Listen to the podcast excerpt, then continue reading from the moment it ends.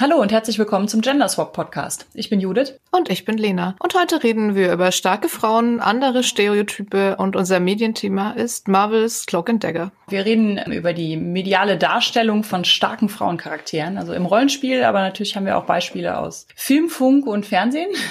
Deswegen fangen wir vielleicht am besten mal an, was meinen wir mit starken Frauencharakteren? Wir haben ja letztens über Captain Marvel gesprochen in der letzten Folge, den wir auch sehr gut fanden und im Zusammenhang mit der Rezeption dieses Films und den Medien tauchte wieder überall der Begriff der starken Frau auf. Das hat uns dann nämlich so genervt, dass wir dann gesagt haben, wir machen jetzt mal eine Folge dazu. Also ich habe einen Bericht einer Hamburger Zeitung gelesen über so eine Reportage über Frauen auf der Reeperbahn und die hieß dann auch wieder irgendwas, die starken Frauen vom Kiez oder so. Also kurz gesagt, wenn es überhaupt mal darum geht, dass eine Frau nennenswert im Mittelpunkt äh, steht, dann muss sie halt stark sein.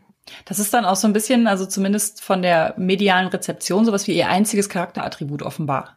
Ja, und man hört ja auch nie, das ist so ein starker Männercharakter.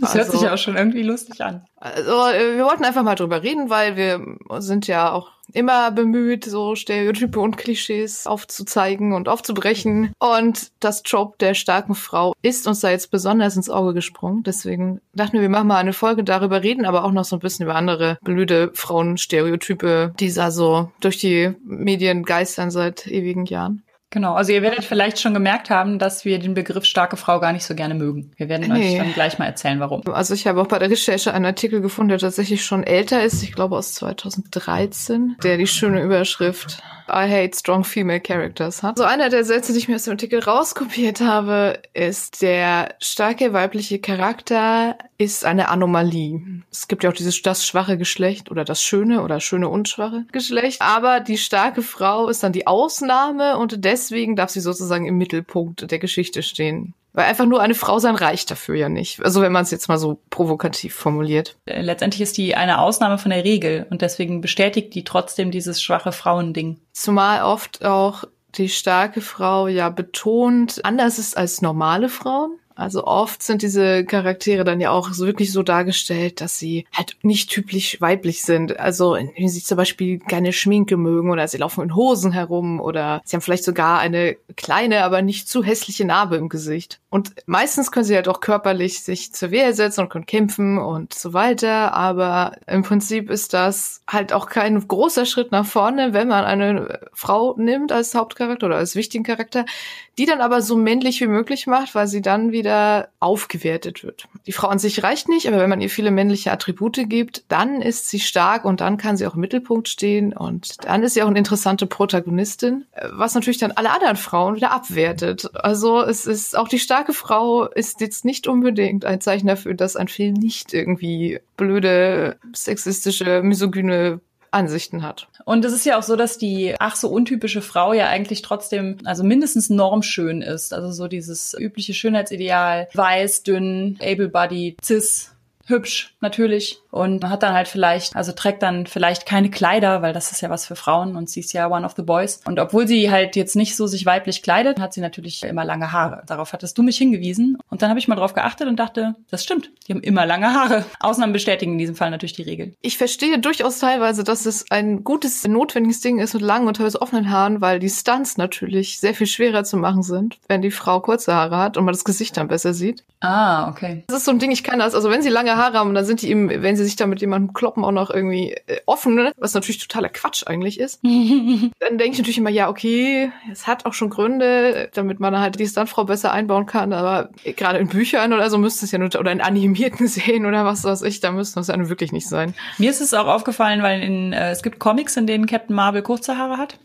Stimmt. Und ich war so ein bisschen traurig, dass sie das im Film nicht hat. Ja, sie hatte ja quasi, wenn sie den Helm aufhat, ja. dann hat sie die Haare ja quasi durch den Helm wie so ein Iro nach oben. Das war vielleicht genau. so ein Kompromiss, aber ich hätte es auch total gut gefunden, wenn sie kurze Haare ja. gehabt hätte. Ich fand nämlich auch, also diese Iro-Sache war halt so eine Anleihe an den, an den Comic und an die kurzen Haare ja. im Comic. Ich habe aber so gedacht, so richtig, also ich meine, natürlich ist das nicht logisch. Ein Superheldenkostüm ist nicht logisch.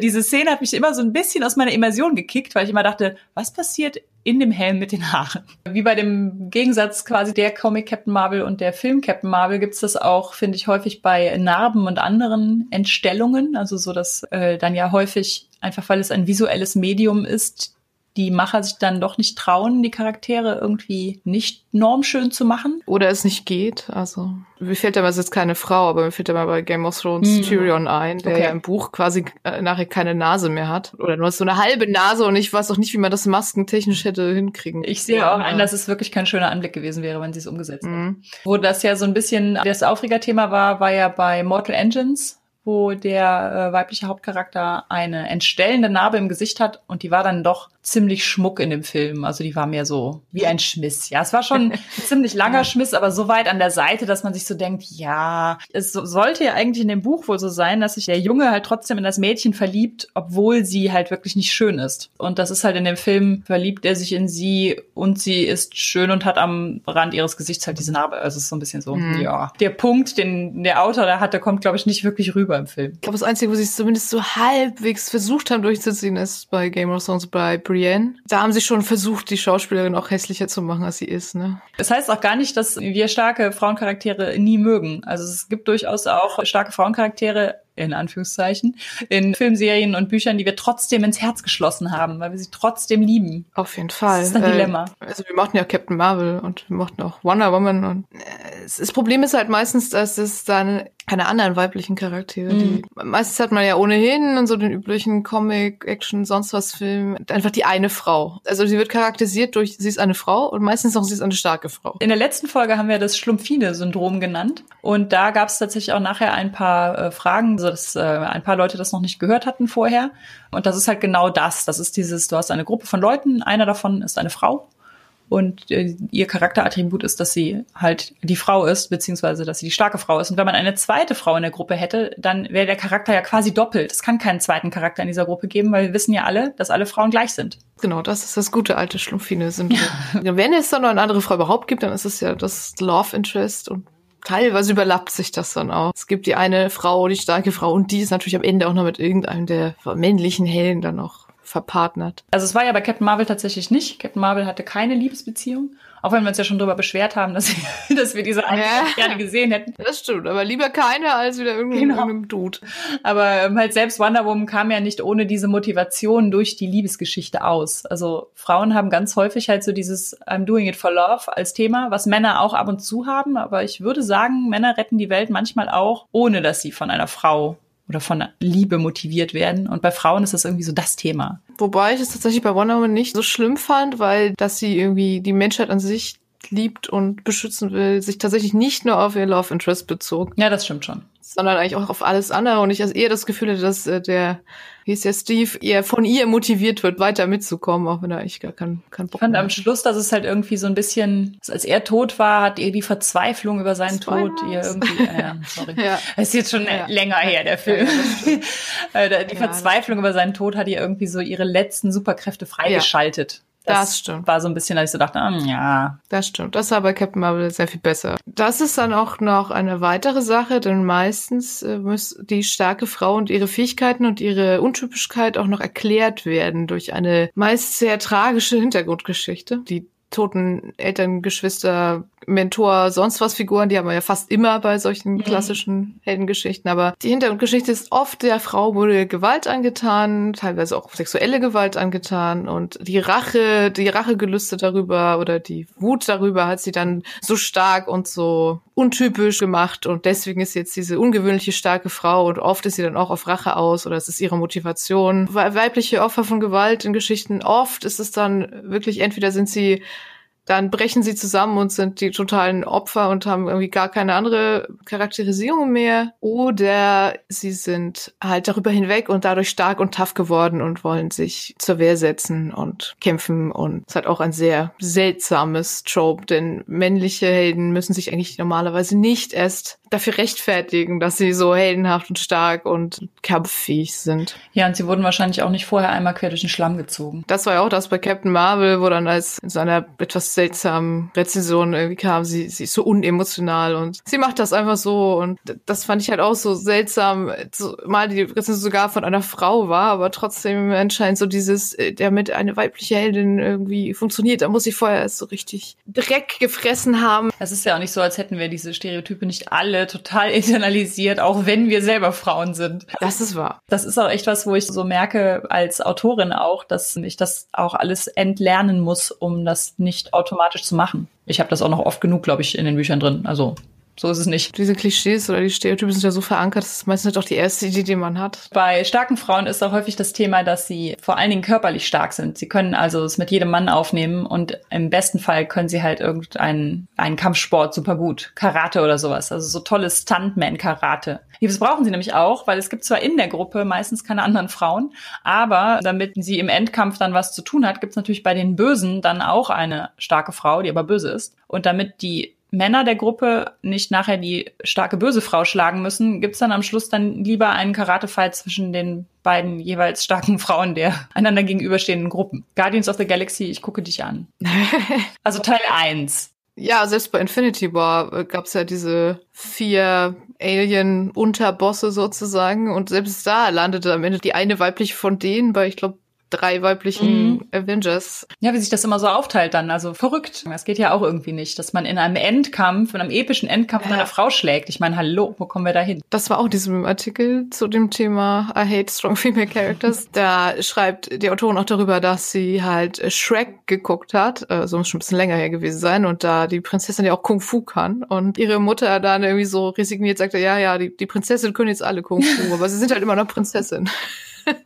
Was auch ein guter Punkt ist, weil wie gesagt, nur dass die Frau Kung Fu kann, ist ja trotzdem nicht heißt sie nicht, dass sie irgendwie emanzipiert wäre oder was auch immer. Ja, und zumal Stärke ja nun auch nicht körperliche Stärke heißen muss. Alle männlichen Charaktere sind gar nicht so unbedingt auf dieses körperliche Stärke angewiesen. Also da gibt's, glaube ich, würden uns jetzt auf Anhieb ziemlich viele einfallen, die das nicht sind. Aber, also ich meine, es gibt natürlich auch viele männliche Charaktere, die besonders gut kämpfen können. Das ist natürlich schon so ein Trope. Aber es gibt auch viele männliche Charaktere, die sich durch was anderes auszeichnen. Ein Beispiel aus einem der Artikel war halt auch Sherlock Holmes zum Beispiel, der ja eine, die ganze Reihe von Charaktermerkmalen hat, die ihn auszeichnen. Aber man käme, glaube ich, nie auf die Idee, Idee zu sagen, oh, Sherlock Holmes ist ein starker männlicher Charakter. Denn äh, männliche Charaktere dürfen halt auch alles andere sein, damit sie interessant genug sind. Und bei, bei Frauen ist das dann direkt problematisch. Wenn die nicht stark und sympathisch sind, dann heißt es direkt, ah, wie bei Captain Marvel, sie ist so unemotional oder ach, sie war so grau und nicht ne, so moralisch fragwürdig. Ich konnte mich da nicht so richtig reinversetzen. Ich habe das irgendwie nicht weitergeguckt, gelesen,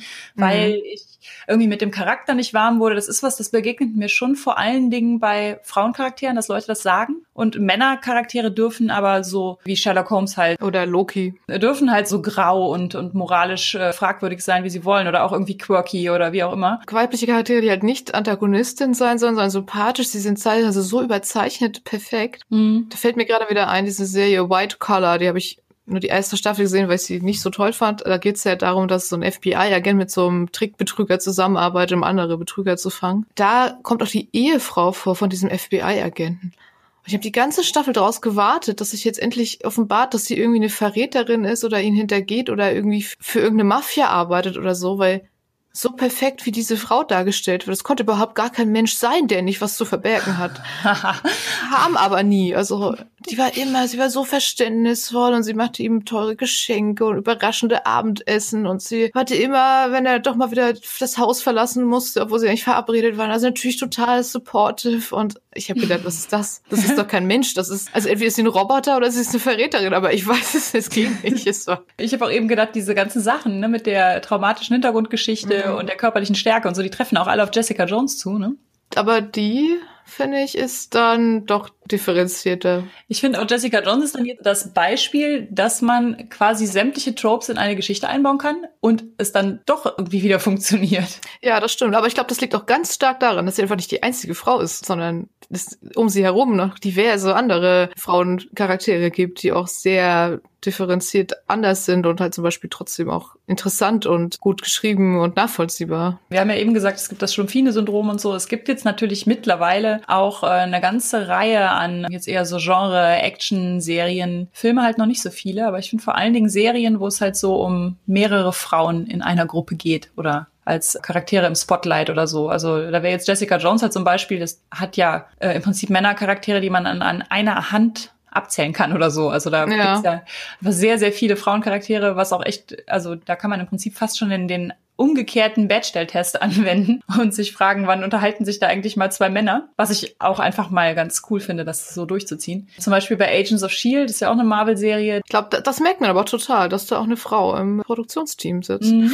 Ja, wo es auch ist, ist äh, bei der neuen Star Trek-Serie, Star Trek Discovery. Da finde ich, gibt es halt auch sehr viele weibliche Charaktere, die auch sehr verschieden sind. Das finde ich auch gut. Der Trend geht zur Zweit- und Dritt- und Viert- ja. Protagonistin. Selbst bei Doctor Who sind sie ja inzwischen nicht nur bei der weiblichen Doktorin, sondern das Team besteht dann auch genau aus zwei Männern und zwei Frauen, was ich auch sehr gut finde. Ja, und wo du gerade Agents of S.H.I.E.L.D. sagst, da finde ich halt auch das ganz cool, weil da gibt's tatsächlich auch, inzwischen hat sich so ein bisschen aufgelöst, weil durch den Verlauf der Serie inzwischen eigentlich auch alle Charaktere sich ganz gut wehren und mit irgendwelchen Waffen umgehen können. Aber am Anfang gab's da halt auch weibliche Charaktere, die überhaupt nicht irgendwie Kung Fu konnten oder auch nur schießen konnten. Mhm, das stimmt. Also Gemma zum Beispiel, die Wissenschaftlerin, die war sehr lange ja einfach eine fand ich sehr coole, starke geschriebene äh, Figur, die aber ja Wissenschaftlerin halt war und inzwischen kann die jetzt auch schießen und vielleicht auch mal einen umhauen, aber es ist trotzdem nicht die Kampfmaschine. Ich glaube, was da lange Zeit irgendwie so eine Rolle gespielt hat, ist, dass äh, Medien irgendwie nicht sehen wollten, dass es quasi Frauensolidarität gibt. Also mhm. dass zwei Frauen in einem Raum nicht sofort dazu übergehen, Kommentare, abfällige Kommentare über ihre Klamotten zu machen und all diese, dieses Trope der Stutenbissigkeit, Frauen untereinander und die bewerten sich ja nur und weiß ich, die beißen einander irgendwie so weg und sowas. Und ich glaube, das war lange irgendwie so der, der Grund oder der mit so rechtfertigt hat, dass es halt eine Frau in der Gruppe gibt. Und ja ich freue mich, dass es mittlerweile auch Casts gibt, die dann vielleicht fast nur aus Frauen bestehen. Ja. Die sich gut verstehen, die sich mögen, die nette Sachen zueinander sagen, so wie wir das genau. in der Realität tatsächlich tun. Oder halt auch mal irgendwie ihre Probleme miteinander haben, aber die tatsächlich nicht immer darum bestimmen, dass man sich um einen Kerl streitet. Ja. Das ist ja auch also immer noch total wenig da, dass es wirklich interessante Sachen gibt über so Frauenbeziehungen untereinander. Also, ich sag nur all die toten Mütter. Oh ja, da sind wir beim nächsten Thema. Mütter Mütter und ältere Frauen. Oh ja. Gibt es sie wirklich oder ist das nur ein Gerücht?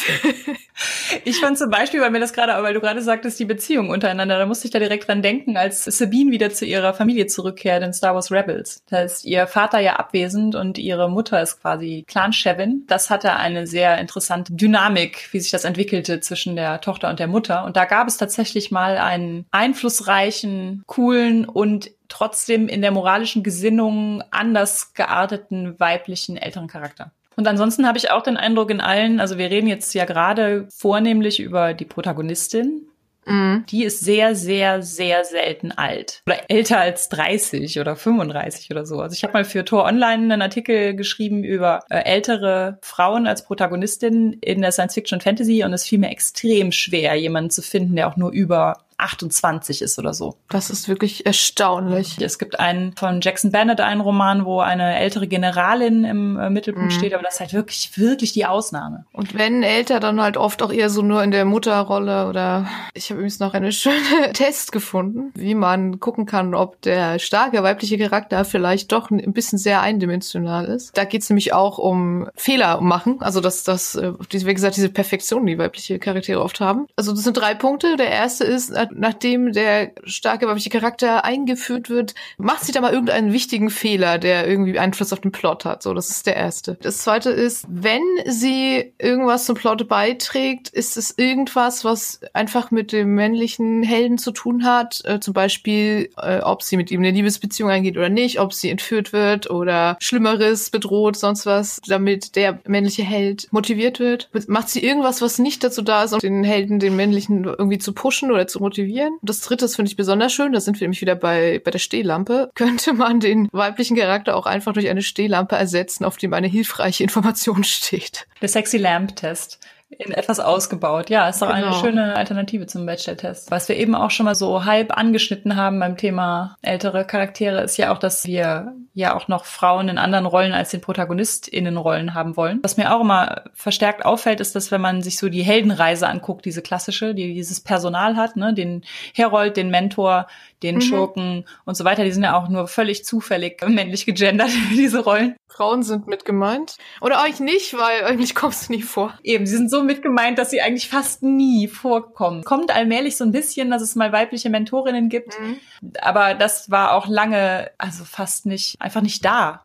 Was, glaube ich, auch daran liegt, dass sie dann ja älter sein müssten. Hier, Maskenata bei mhm. The Force Awakens würde ich sagen, ist da ja der so ein bisschen der das Yoda-Pendant, mhm. ein altes Alien und tatsächlich dann eine Frau. Ich fand zum Beispiel bei Stranger Things, das ist jetzt nicht der Mentor-Charakter, würde ich sagen. Das kann man auch irgendwie nicht so ganz in dieses Heldenreiseschema pressen, glaube ich. Aber der, äh, der Muttercharakter, der da von Winona Ryder gespielt oh, ja. wurde, der hat mir auch sehr gut gefallen. Die hatte tatsächlich mal Tiefe, eine Aufgabe, Charakter. Wir hatten ja schon Star Trek Discovery, da gibt's tatsächlich ja auch einige ältere äh, weibliche Charaktere. Es gibt mhm. halt die, die Kapitänin ganz am Anfang, äh, es äh, gibt also Captain Giorgio, es gibt die Admiralin, die vorkommt, die ist auch schon älter. Es gibt im Verlauf auch noch mehr ältere weibliche Charaktere, das fand ich auch alles sehr cool. Und es gibt da tatsächlich auch relativ viele so Mutter-Tochter-artige Beziehungen, auch wenn es nicht immer die leibliche Mutter ist. Ja, bei Battlestar Galactica gibt's die Präsidentin, die ist auch ah, sehr cool. Ja, ja so, so politische Sachen, da ist es, glaube ich, auch schon länger etabliert, dass es auch mal Frauen sein können. Mhm. Was natürlich dann aber auch wieder, die sind da meistens natürlich auch sehr staatsmännisch mit Absicht männisch. Was auch oft schwierig ist oder nicht vom Publikum oder vom männlichen Publikum nicht gut angenommen wird, ist ja, wenn Frauen viel Gefühle zeigen, auch wenn sie Protagonistin sind. Weil oft ist es irgendwie entweder so, entweder ist es ja so eine Heulsuse, die ist ja nur so, so viele Gefühle, bla bla bla. Das ist das eine Extrem und das andere ist natürlich, ja, die kann ja alles, die ist ja viel zu stark, das ist totale Mary Sue. Siehe Ray aus Star Wars, siehe Michael aus Discovery, Manchmal gibt es die Kritik dann auch noch einfach gleichzeitig am gleichen Charakter, der von ja. den einen als vollkommen unrealistisch und Mary Sue und von den anderen dann irgendwie empfunden wird als, ja, die konnte ich ja nicht ernst nehmen. Also das ist ja das Dilemma, ne? Wie man es macht, ist es falsch. Ja. Gefühle zeigen, keine Gefühle zeigen. Zu wenig können, zu viel können. Es gibt irgendwie mutlich so eine, so ein Venn-Diagramm mit der mittleren Größe eines stecknaden Kopfes, in dem der weibliche Charakter dann mal alles richtig macht. Ja, und wo wir bei Gefühlen sind, da können wir dann auch nochmal über Antagonistinnen reden. Vor kurzem war ich beim Feder- und Schwert Verlag und da war der Deutschlandfunk zu Besuch und der wollte uns ein paar Fragen zum Thema feministische Fantasy stellen und äh, fragte dann nach dem Label von Feder und Schwert, dieses Wicked Queens Label, was jetzt das mhm. neue Feminismus-Fantasy-Label von denen ist. Und der Journalist meinte, ja, Wicked Queens, also quasi sowas wie böse Königin, wäre ja schon so ein gängiges typisches Ding aus dem Märchen. Also die Märchen hätten ja sehr, sehr häufig weibliche Antagonistinnen. So nach dem Motto, man kann sich ja quasi nicht beschweren, weil schon Märchen haben ja sehr verstärkt weibliche Antagonistinnen. Und deswegen fehlt es ja gerade daran eigentlich nicht. Und dann haben wir ah, da so ein bisschen drüber nachgedacht. Das ist schlussendlich gar nicht in dem Interview irgendwie drin gelandet, weil ich dann nämlich auch dachte, im Märchen hat es tatsächlich eine lange und vielleicht auch nicht immer gute Tradition, mhm. dass es häufig halt diese böse Königin gibt. Und die ist häufig auch noch eine sehr schlechte Stiefmutter. Und die ist ja auch häufig älter und deswegen verbittert. Und weil sie nicht mehr so schön ist und sowas ja. und macht dann diese ganzen Sachen eigentlich nur, weil sie ihre eigene Schönheit dahin schwinden sieht und ihre Stieftochter dann halt erblüht oder sowas. Also wie toxisch genau. dieses, dieses Motiv ist, darüber müssen wir, glaube ich, gar nicht reden. Plus, dass es meist noch so leicht in die Richtung so Verrücktheit geht, also die, die verrückte alte Hexe oder so. Ne? Ja, ja, genau. Deswegen gibt's eigentlich ja, also hat dieses Thema der, der weiblichen Antagonistin, glaube ich, tatsächlich eine relativ lange Tradition. Aber es ist einfach immer die gleiche Figur. Sie überlebt die Jahrtausende. Die verrückte Hexe, Schrägstrich, nymphomane Verführerin. Alles gut, also das hängt dann wieder so ein bisschen vom Alter ab. Meistens, wenn sie jünger sind, dann ist es die verruchte Verführerin. Und wenn sie dann schon älter ist, dann ist es die böse Stiefmutter, die böse Hexe. Ich finde, viele von diesen älteren Stiefmutterhexen haben aber gleichzeitig noch so dieses Lasziv. Eigentlich will ich ja doch die Schönste im ganzen Land sein. Ich war das ja auch vor lange und ich habe immer noch meine Reize.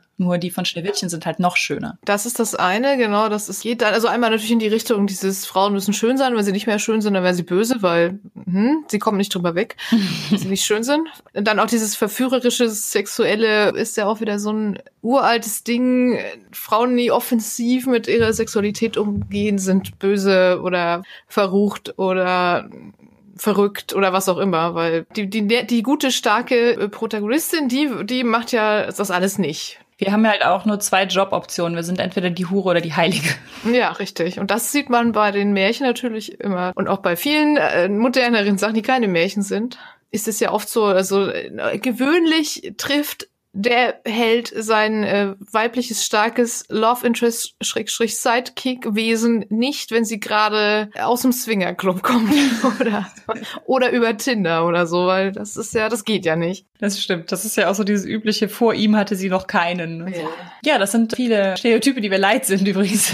Oft kommt ja noch dazu, also dieses in Anführungszeichen Verrückte ist ja auch oft so, geht es so ein bisschen in die Richtung, wenn wenn Frauen aufbegehren gegen die Rolle, die ihnen zugesprochen ist ist, dann äh, muss mit ihnen was nicht stimmen. Das hat man ja jetzt häufig noch, dass Feministinnen äh, auf beschimpft werden, sie sollen sich doch mal einweisen lassen oder ihre Pillen nehmen. Oft hängt es auch natürlich noch daran, sich immer schlechte Mütter oder schlechte Frauen, weil sich also die Ablehnung der Mutterrolle ist ja auch noch so ein Ding, was ganz schlecht ist. Oder halt abgewiesen von einem Mann. Ja, das ist natürlich noch. Da, wobei das umgekehrt auch funktioniert. Also bei Gotham, der Pinguin wird auch irgendwie abgewiesen von einer Frau und sowas. Also das sind schon auch so mhm. Sachen. Äh, Leute werden böse, wenn sie vom jeweils bevorzugten Geschlecht irgendwie abgewiesen wurden. Was auch, finde ich, ein schädliches Trope ist, weil das ja immer wieder reproduziert wird, auch wenn mal wieder jemand Amok läuft, dann wird immer erstmal geguckt, wann ist denn seine letzte Beziehung in die Brüche gegangen oder welches Mädchen hat ihn denn mal abblitzen lassen oder so und dann. Also welche Frau ist schuld daran, dass er jetzt Amok Genau, und dann wird groß getitelt, Nadine F. aus B. machte ihn zum Mörder oder sowas. Ja. Das heißt, dieses Narrativ verfolgt uns ja durchaus in die Realität. Richtig. Und da haben wir jetzt noch gar nicht über Antagonisten Queer-Coding geredet. Also das ist, glaube ich, noch ein Thema für eine weitere Folge. Also dass böse Charaktere auch teilweise dadurch gekennzeichnet sind, dass sie halt äh, ja, das ist was, was ich, der Schwule böse ist, weil der Held ihn abgewiesen hat oder die, oder dasselbe mit zwei Frauen oder der, dergleichen Unsinn mehr. Was natürlich auch noch da umso schlimmer ist, ist, dass es immer noch viel zu wenige nicht-hetero-Charaktere mhm. in Geschichten allgemein gibt. Sonst wäre das auch nicht so schlimm, dass mal einer böse ist, wenn es halt immer so ist. Naja. Es gibt auch für Männer durchaus einen Haufen schädliche Klischees. Ich finde auch dieses, wenn ein Schurke dadurch zum Schurken stilisiert wird, dass er möglichst irgendwie unmännlich dargestellt wird, also in Anführungszeichen, dann ist das ja auch wieder dieses, das Weibliche ist schlechter als das Männliche. Das heißt, ein Mann, der so ein bisschen irgendwie weiblich wahrgenommene Verhaltensweisen zeigt, der ist dann halt der verabscheuungswürdige Schurke. Da gibt's ja ganze Artikel auch drüber, wie äh, Disney seine Bösewichte gequeercodet hat. Ohne dass in ihre Queerness bestätigt wird, äh, sind ja diverse Disney-Bösewichte einfach irgendwie, ähm, vom Verhalten halt sehr irgendwie an so stereotype Bilder von Schwulen oder so angelehnt. Entweder das oder halt einfach sehr, ja, weibisch in Anführungszeichen Anführungszeichen. Der klassische, der verräterische Minister, Visier, sonst was. Mhm. Dann halt immer mit höherer Stimme und der ist so intrigant und deswegen ist er so weibisch, weiblich. Weil der echte Mann würde das ja mit dem Schwert klären, aber der ist nicht ja. männlich genug, deswegen ist er böse, deswegen macht er das mit Intrigen. Genau, das ist ja auch das, äh, wo hingegen die starke Frau, die starke Protagonistin Karate kann hat die äh, starke Antagonistin natürlich Gift oder Magie oder Verführungskraft oder sowas. Alles wieder, damit der Held sie nicht vermöppen muss, ne? Ist, ist klar. Stimmt, das passt dann auch dazu, ja. Und was natürlich noch auch problematisch ist, ist dieses gute alte, am Ende kriegt der Held die Frau. Also das ist eigentlich für alle problematisch. Ich weiß eigentlich gar nicht, für wen das nicht problematisch sein soll. Es ist irgendwie weder für Männer toll, dass ihnen suggeriert wird, ihr müsst der Frau nur lange genug hinterherrennen und beweisen, dass ihr der Tollste seid, noch für Frauen, die dann mit den Folgen von solchen Tropes zu kämpfen haben, nicht irgendwie Stalker oder was auch immer. Und das macht auch wieder, dass die Frau, selbst wenn sie vorher quasi so ein bisschen die Mitprotagonistin war, wird sie ja dann wieder eigentlich das, das Objekt. Das ist in dem Moment, in dem sie die Belohnung für die Heldentat ist, ist sie ja kein eigenständiger Charakter mehr. Das fand ich zum Beispiel bei der Matrix Trinity besonders krass, weil ich die im ersten Film als eigenständigen Charakter wahrgenommen habe und dann im dritten Film ziemlich enttäuscht war, dass sie das eigentlich nicht ist. Also, was natürlich irgendwie jetzt nicht sagt, der Charakter ist von vorne bis hinten blöd oder so, aber es ist natürlich schade, wenn es am Ende dann darauf hinausläuft. Gibt natürlich auch so bescheuerte Stereotype, die einfach auf Männer und Frauen äh, zutreffen. Also beispielsweise die dicke Person, die dann immer sehr lustig oder sehr dumm oder beides ist oder einfach der Comic Relief ist jetzt so ein Beispiel. Ich finde, äh, Dicke gibt's auch dann häufig eher in Komödien oder sowas. Das ist irgendwie auch mm. selten, dass jetzt ein Superheld mal einen dicken Sidekick hat. Ja, Spider-Man hatte. Das ist natürlich auch wieder der hübsche, äh, weiße Hauptcharakter und sein dicker, nicht weißer, lustiger Sidekick ist natürlich also auch ein, ein ganz eigenes problematisches Trope, weil das auch in vielen Superheldenfilmen ja ist, dass nur die Sidekicks äh, nicht weiß sind. Es hat ja eine lange Tradition, dass die generell das Sidekicks People of Color sind. In den 90er Jahren Buddy-Movies, da war das ja, ja auch ganz ja. viel. Aber gut, ich glaube, es wird auch zu weit führen, all die anderen problematischen Stereotype zu thematisieren bei Interesse kann man da auch in Roll Inclusive noch einiges zu nachlesen. Okay, aber jetzt haben wir ganz viel irgendwie über blöde Stereotype geredet, aber noch gar nicht so viel über das Rollenspiel tatsächlich. Schockierend. Da ist es natürlich so, die Spielercharaktere sind ja meistens eher facettenreich. Ja. Weil sie es ja sein müssen, weil ein Spielercharakter besteht ja meistens nicht nur aus äh, zwei Stichpunkten, mhm. so, so dass man da vom Klischee auch tendenziell schneller wegkommt, wobei ich auch schon super klischeehafte weibliche Charaktere meist von Männern gespielt erlebt habe. So ist es jetzt nicht. Ich rede jetzt mal von eher oldschooligen Rollenspielen, wo man dann halt diese Charaktergenerierung durchläuft, da muss man ja schon mehr als nur stark auswählen, damit sich ein Charakter ergibt, den man am Schluss spielen kann. Das mehr als nur Karate und Stärke ausfüllen oder sowas. Das heißt, Spielercharaktere haben meistens halt dann doch relativ viele Facetten, auch wenn man da natürlich die besonders klischeereichen Facetten entweder besonders äh, betonen kann oder auch besonders vermeiden kann, aber das liegt in der Wahl der Spielerin. Ja. Aber wir haben im Rollenspiel natürlich auch noch die NSC. Es kommt natürlich mal drauf an, ne, das Offizielle, das selbst ausgedachte, ist immer so ein bisschen eine Frage. Und auch offiziell in der Welt publizierte NSC kann man natürlich so oder so spielen oder so oder so rüberbringen. Ich kenne nicht so viele andere Rollenspiele mit super vielen offiziellen Hintergrundgeschichten, aber wenn man sich bei DSA jetzt zum Beispiel die, sagen wir mal, was weiß ich, fünf bis zehn bekanntesten weiblichen NSC anschaut, da ist schon viel in Richtung, es gibt entweder die gute, starke Kriegerin, Herrscherin, sonst was und es gibt die böse, verruchte Schwarzmagierin, Hexe. Also nicht, dass das jetzt bei allen so wäre. Es gibt bei DSA, finde ich, auch echt gute Beispiele für coole nicht typische, nicht klischeehafte Frauen-NSC. Aber so eine Tendenz ist da durchaus schon da. Also ich habe es, glaube ich, in irgendeiner Folge schon mal gesagt. Zum Beispiel die Heptarchien, äh, also diese sieben Dämonen-Paktiere regierten Reiche, da waren es halt auch zwei Frauen und beides waren halt wunderschöne Hexen. Und es ist natürlich auch so, dass diese Heptarchie der Dämonin der übersteigerten Lust und quasi der Sadomaso-Dämonin gehört, dass das natürlich von einer Frau regiert wird. Das ist natürlich dann natürlich, auch klar. Ja. ja. Ansonsten wäre es wahrscheinlich ein Schuler, wer weiß. ja, genau. Und nicht, dass jetzt irgendwie Figuren wie Xeran, der missgestaltete, finstere Schwarzmagier wesentlich weniger klischeehaft wären. Frauenspiel lebt ja irgendwo von Klischees, aber es fällt dann schon auf. Und halt auch so die positiv besetzten Figuren sind teilweise schon wirklich, gehen sie sehr in eine Richtung. Äh, wobei es gibt auch gute Beispiele. Es gibt sogar bei DSA relativ viele coole ältere Frauen, die irgendwie wichtige Positionen haben. Also wir spielen ja irgendwie seit zehn Jahren, das ist jetzt keine Übertreibung, wir spielen das wirklich seit zehn Jahren, die Lamea-Kampagne und da ist die Admiralin ja halt auch schon so um die 60 und halt einfach sau cool drauf und überhaupt nicht groß klischeehaft oder irgendwas. Ja, ich glaube, DSA hat auch einfach so eine Fülle von Meisterpersonen ja. von NSC, dass du da einfach wahrscheinlich für alles auch ein Beispiel findest. Wobei ich es halt auch toll finde, wenn es einfach mal in irgendwelchen Abenteuern, das jetzt offiziell oder nicht offiziell irgendwie NSC gäbe, die halt das da wirklich von weggehen. Sag mir was, dass ich der junge, gut aussehende Krieger, der trotzdem einen Giftmord begeht, weil stimmt, ja. Es halt unauffälliger ist oder die Schwarzmagierin, die gerne häkelt und Topfblumen züchtet und eigentlich voll nett ist. Bei Dragon Prince. Das ist eine sehr frohgemute Schwarzmagierin. Ja. Das finde ich immer wieder ziemlich lustig. Bei Spielen, die jetzt keine vorgefertigten NSC haben, greift man natürlich auch, gerade wenn man als Spielleitung improvisiert, schnell auf Stereotype zurück. Das ist, glaube ich, einfach diese Sache, dass Stereotype halt immer verfügbar sind. Ja, man kann die einfach rasch aufrufen und jeder am Tisch hat irgendwie so das halbwegs selbe Bild im Kopf. Das heißt, da ist es halt auch nochmal so, dass es ja tatsächlich irgendwie noch so einen Gedanken mehr erfordert, das zu brechen oder sich zu fragen, kann ich das jetzt in der Situation brechen? Sollte ich es brechen?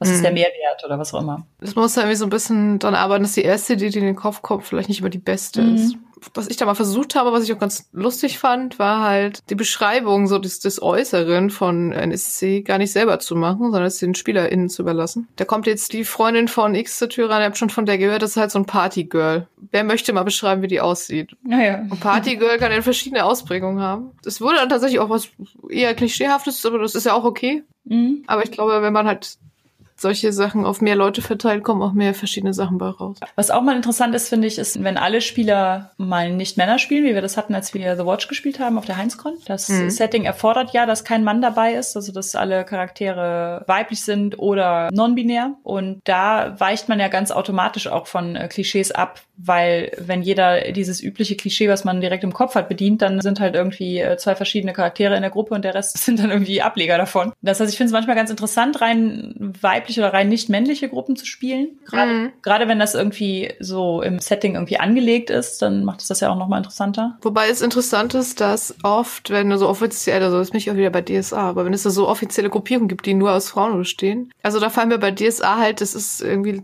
fast schon lustig und traurig gleichzeitig, genau die Amazonen und die Hexen ein. Und das sind genau die beiden Klischees, die wir hatten. Die Kämpferin und die verführerischen Zauberin. Die, die, die Huren und die Heiligen. So quasi, also wobei natürlich äh, wie immer bei DSA, da so viel zu beschrieben ist und so viel Hintergrund ist, dass man auch ganz schnell von Klischees wieder wegkommt. Aber wenn man erstmal nur sieht, welche rein weiblichen Gruppen gibt es denn so, dann sind das genau die beiden. Das ist ja auch, was bei, bei gerade bei so offiziellen Sachen ja dann auch der Fall ist, ist dass äh, dann die Illustrationen ja auch mit dazukommen. Oh ja. Das heißt, gerade bei Illustrationen von einer Gruppe von Hexen und einer Gruppe von einer Amazonen hat man ja auch wieder diverse, einfach auch visuelle Stereotype, die man erfüllen kann oder nicht, oder die im Buch erfüllt mhm. werden oder nicht. Was ich aber zum Beispiel bei The Watch fand ich das auch sehr gut gelöst. Die Bilder mhm. in, in, The Watch sind alle sehr facettenreich. Es ist ja ein Armee-Setting, also es ist ja Military Fantasy im Prinzip. Das heißt, die sind schon auch alle gerüstet und sowas. Also wir hätten auch da wieder die Kämpferinnen, aber ich fand, die waren sehr unterschiedlich dargestellt und auch in unterschiedlichen Körperproportionen mhm. und sowas. Und es gibt da ja auch die, ich glaube, Fox und Raven, die so ein bisschen übernatürliche Fähigkeiten haben. Mhm. Aber sie sind ja trotzdem in der Armee. Also das, äh, das, die haben jetzt keine Sonderrolle, dass sie jetzt irgendwie, weil sie so mystisch sind, dass sie dann nicht auch gleichzeitig Waffen hätten und Rüstung und trotzdem in der Armee wären. Ja. Das fand ich auch ganz cool. Haben wir noch ein Fazit dazu oder haben wir noch Tipps, wie wir uns wünschen würden, wie es besser geht? Hast du da was? Ja, ich glaube, mein Fazit ist so ein bisschen, äh, hups, wir haben gar nicht so viel Rollenspiel geredet heute. Aber ich glaube, das ist auch gar nicht so schlimm, weil diese Stereotypen und Tropes und Klischees strecken sich eigentlich auf alle Medien, auch aufs Rollenspiel. Mhm. Von daher heute einfach mal ein bisschen ein weiterer Blick auf Medienlandschaft allgemein. Mein Fazit ist, glaube ich, dass es tatsächlich so langsam besser wird, aber umso ärgerlicher es ist, wenn dann doch wieder die alten Stereotypen ausgepackt werden. Es nervt mich inzwischen auch mehr, also ja. als es früher der Fall war. Ja, das Tipp, ja, im Prinzip das, was wir schon gesagt haben. Stereotype sind gut fürs Rollenspiel, weil sich jeder was drunter vorstellen kann, aber es ist gut, von denen nochmal wegzugehen und einfach ein bisschen im Hinterkopf zu haben, dass es so einen Grund hat, warum immer ein bestimmtes Bild bei einem bestimmten Begriff im Kopf so aufploppt und dass man sich das einfach bewusst macht und auch dann die Chance hat, davon gezielt wegzugehen. Ja, ich kann dem eigentlich auch nur zustimmen. Ich finde, es wird im Moment besser. Man merkt aber, dass wenn man da keine Mühen reinsteckt, dass man mhm. wieder zurückfällt. Also ich glaube, wir müssen das noch so aktiv machen. Also auch äh, Medienschaffende müssen das im Moment noch so aktiv machen und durchdenken, statt dass sie es so automatisch schon richtig machen, wie man ja, äh, also die alten, die alten Tropes funktionieren ja eigentlich ziemlich automatisch. Da muss man gar nicht drüber nachdenken. Das heißt, das erfordert immer so ein bisschen mehr Mühe, es vielleicht facettenreicher zu machen. Das ist im Rollenspiel, glaube ich, auch so. Ich glaube, deswegen ist das Thema auch so nah beieinander. Also Medienrepräsentation und Rollenspiel. Ich glaube, das, das eine spiegelt sich irgendwie im anderen. Also was wir in den Medien wahrnehmen, das übersetzen wir ja ins Rollenspiel. Ich finde selber fällt es mir oft leichter, wenn ich ich improvisiere ja sehr viel und habe immer nur so eine vage Story-Idee. Aber wenn ich wenn ich halt mir vorher so ein paar NSC einfach überlege und da halt sowas wie du eben meintest nicht den erstbesten die erstbeste Idee nehme, sondern noch mal kurz einfach die zweite.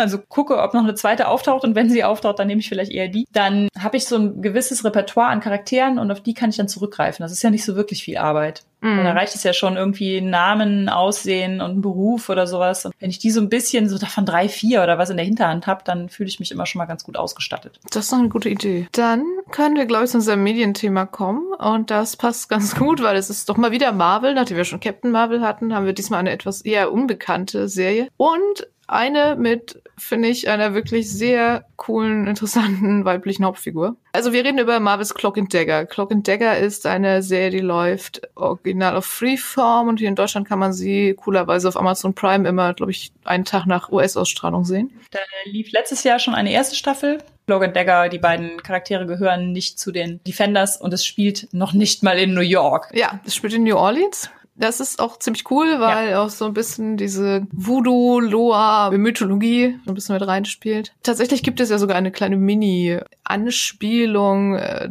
darauf, dass es auch Teil des MCU ist. Also es ist eine der Figuren ist halt eine Polizistin und die ist von New York nach New Orleans gegangen und sie wird einmal kurz erwähnt in Luke Cage von Misty Knight, dass sie weggegangen ist und sie erwähnt dann auch einmal kurz in der Serie, dass sie in Harlem mit Misty Knight zusammengearbeitet hat. Äh, witzigerweise ist das so eine Serie, die mir im Trailer auch total klischeehaft aussah und dann nachher mit diesen ganzen Klischees, die so auf dem ersten Blick da waren, total gebrochen hat. Also deshalb passt sie irgendwie auch ganz gut zum Thema. Denn die beiden Hauptfiguren sind halt zwei Teenager, eine so ein junges weißes Mädchen und ein schwarzer junger Mann. Und im Trailer sah es irgendwie für mich super klischeehaft aus. Mhm weiß nicht, ob du dich noch erinnerst, der Trailer hat der Serie, glaube ich, keinen Gefallen getan. Ja, das stimmt äh, schon. Also die haben ja auch, wenn man das hier so beschreiben würde, dann, ne, er spielt Basketball, sie tanzt Ballett. Sie ist halt irgendwie so blond und hat so eine Lichtkraft, Er trägt immer ein Hoodie und hat so eine Schattenkraft. Das heißt, da denkt genau. man natürlich im ersten Moment, äh, duh. Ja, und dann sah es im Trailer ja auch noch so aus, als ob sie irgendwie womöglich sich in der dritten Folge unsterblich ineinander verlieben müssten. Mhm. Aber tatsächlich ist das alles überhaupt nicht so. Weil tatsächlich spielt er Basketball, aber er ist halt, er singt halt auch im Chor und ist so der absolute Musterschüler. Mhm. Und sie tanzt zwar schon Ballett, ist aber am Anfang der ersten Staffel halt von zu Hause abgehauen von ihrer drogensüchtigen Mutter und sie selber nimmt auch Drogen und wohnt halt in so einer alten leerstehenden Kirche und ist so Trickbetrügerin im Prinzip. Tandy und Tyrone heißen die beiden und mhm. Tandy ist für mich, finde ich, so echt einer der coolsten weiblichen Charaktere der letzten Jahre, weil sie einfach wirklich Fehler hat, Schwächen hat, blöde Sachen macht und versucht es dann wieder gut zu machen und immer so einen Kampf damit führt, dass sie eigentlich schon Leuten helfen will, aber andererseits durch so ihr bisheriges Leben auch super misstrauisch und egoistisch geworden ist. Und auch da fand ich interessant, mir hat vor kurzem eine Freundin gesagt, sie hätte die Serie abgebrochen, weil Tandy ihr so unsympathisch war. Nein, ernsthaft? Ja.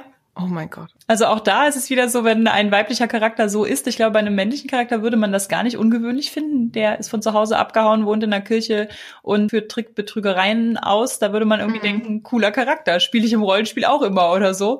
Und bei, bei einer Frau denkt man halt so, mh, hm, nee, ist mir zu unsympathisch. Also denkt man nicht unbedingt, aber es gibt offensichtlich Leute, die. Das ist ja unglaublich. Also ich feiere sie ja immer für ihr ganzes Messi-Dasein so. Ich meine, er ist ja auch nicht perfekt, da sind ja beide nicht perfekt. Er hat halt so ein dezentes Aggressionsproblem und irgendwie auch so diese typischen Teenager-Elternprobleme so. Und gleichzeitig auch ein Bruder, der halt so dieses typische, es ist eigentlich sehr traurig, dass es ein typisches Problem ist, aber sein mhm. Bruder ist durch äh, Polizeigewalt gestorben.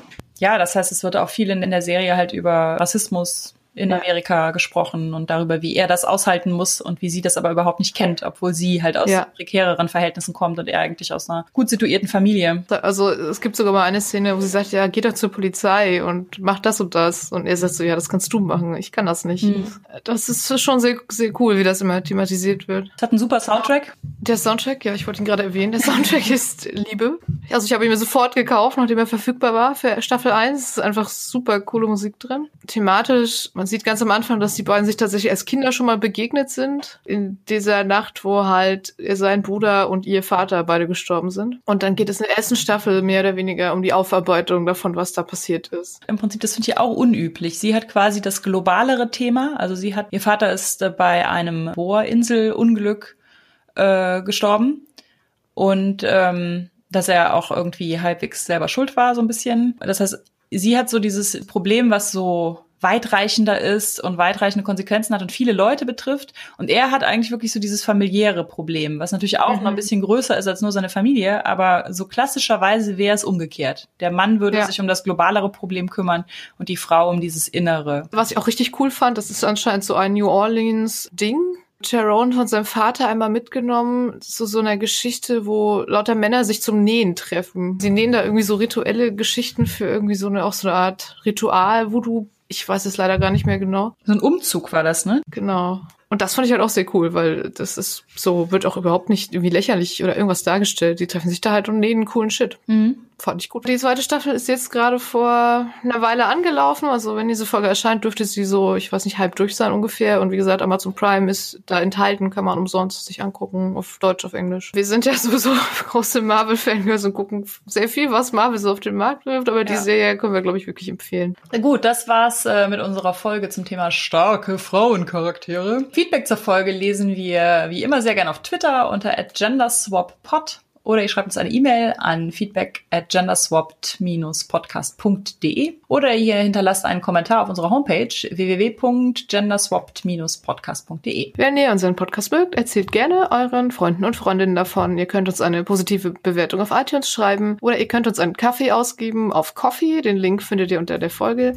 Oder ihr könnt den Podcast und weitere coole Sachen auf dem Vogt Friends Patreon unterstützen. Auch da findet ihr den Link in den Show Notes. Dann hören wir uns im Juni. Wir sagen euch danke fürs Zuhören und bis zum nächsten Mal. Macht's gut.